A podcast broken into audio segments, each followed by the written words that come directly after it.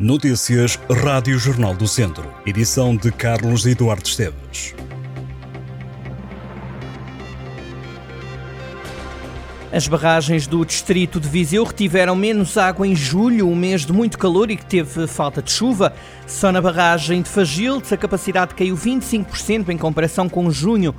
Segundo dados do Sistema Nacional de Informação de Recursos Hídricos, a barragem de Fagilde, que serve os concelhos de Viseu, Mangualde, Nelas e Penalva do Castelo, apresentava 101% de capacidade no dia 31 de julho. Em junho, a Albufeira registava 126%. Ainda de acordo com os dados oficiais, no final de julho, as cotas nas barragens de Guieira e Ribaradio também baixaram. As restantes barragens mantiveram os valores ou desceram ligeiramente. Olhando para todo o país, das 58 albufeiras monitorizadas, 18 apresentavam disponibilidade hídrica superior a 80% do volume total, 13 tinham disponibilidade inferior a 40%. Todos os caminhos vão dar a Lamego para uma nova edição das Festas dos Remédios, que arrancam já na próxima semana. De 24 de agosto a 9 de setembro são 17 os dias de animação religiosa, cultural e desportiva, que permitem atrair milhares de pessoas para homenagear a padroeira de Lamego. O evento começa às 9 da noite do dia 24 de agosto. Umas horas mais tarde, sobe ao palco Bárbara Bandeira, segue-se fogo de artifício no final do espetáculo. Nas festas dos remédios vão atuar também os Minhotos Marotos, Miquel Carreira, Toy, Rosinha, de Black Mamba e Nininho Vaz Maia. No dia 7 assinala-se a grande noite da Romaria de Portugal com rusgas populares que vão percorrer todas as ruas da cidade. A Batalha das Flores tem início às 4 da tarde e faz o mesmo percurso da Marcha Luminosa. A Nossa Senhora dos Remédios é celebrada no dia 8 de setembro com missa às 10 da manhã no Santuário e a majestosa procissão de triunfo que percorre as ruas de Lamego com a imagem da padroeira a partir das 4 da tarde. A procissão tem cinco andores puxados por juntas de bois, sai da Igreja das Chagas, termina na Igreja de Santa Cruz. Na agenda está também a consideração motar à Romaria de Nossa Senhora dos Remédios.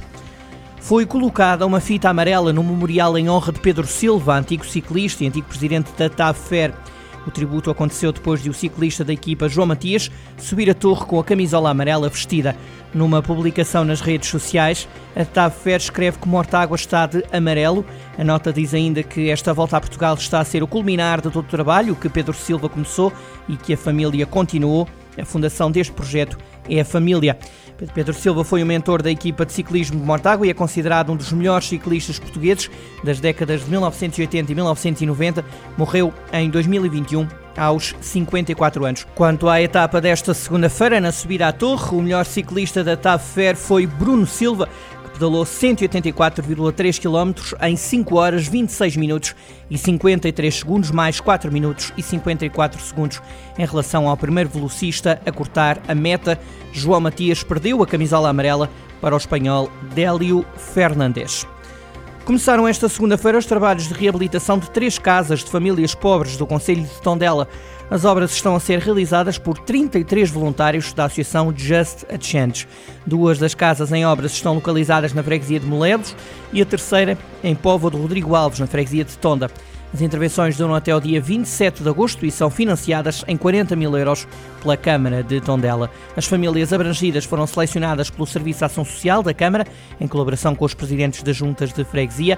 Estes três agregados familiares têm diversas vulnerabilidades sociais e foram considerados elegíveis por viverem sem condições dignas de habitação. Além de financiar as empreitadas, a Câmara de Tondela assegurou o apoio complementar necessário à execução dos trabalhos. O município está ainda responsável pelo acolhimento das três dezenas de voluntários, contando para o efeito com a colaboração de instituições sociais das freguesias em que decorrem as obras nas casas. Há mais um reforço para o Lusitano de Vilmoinhos. A equipa Trambela contratou um novo avançado com a chegada de Marcos Júnior. O jovem de 18 anos representou o São Caetano do Brasil na última época e assinou com o Lusitano por uma temporada.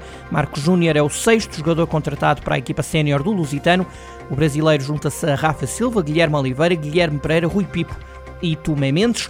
Nas novidades no plantel, treinado por Fábio Farias. O lusitano entra em ação no dia 10 de setembro para o primeiro jogo oficial da temporada.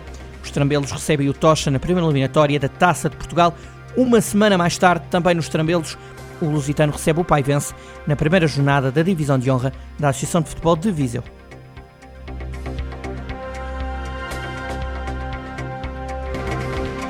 Estas e outras notícias em jornaldocentro.pt.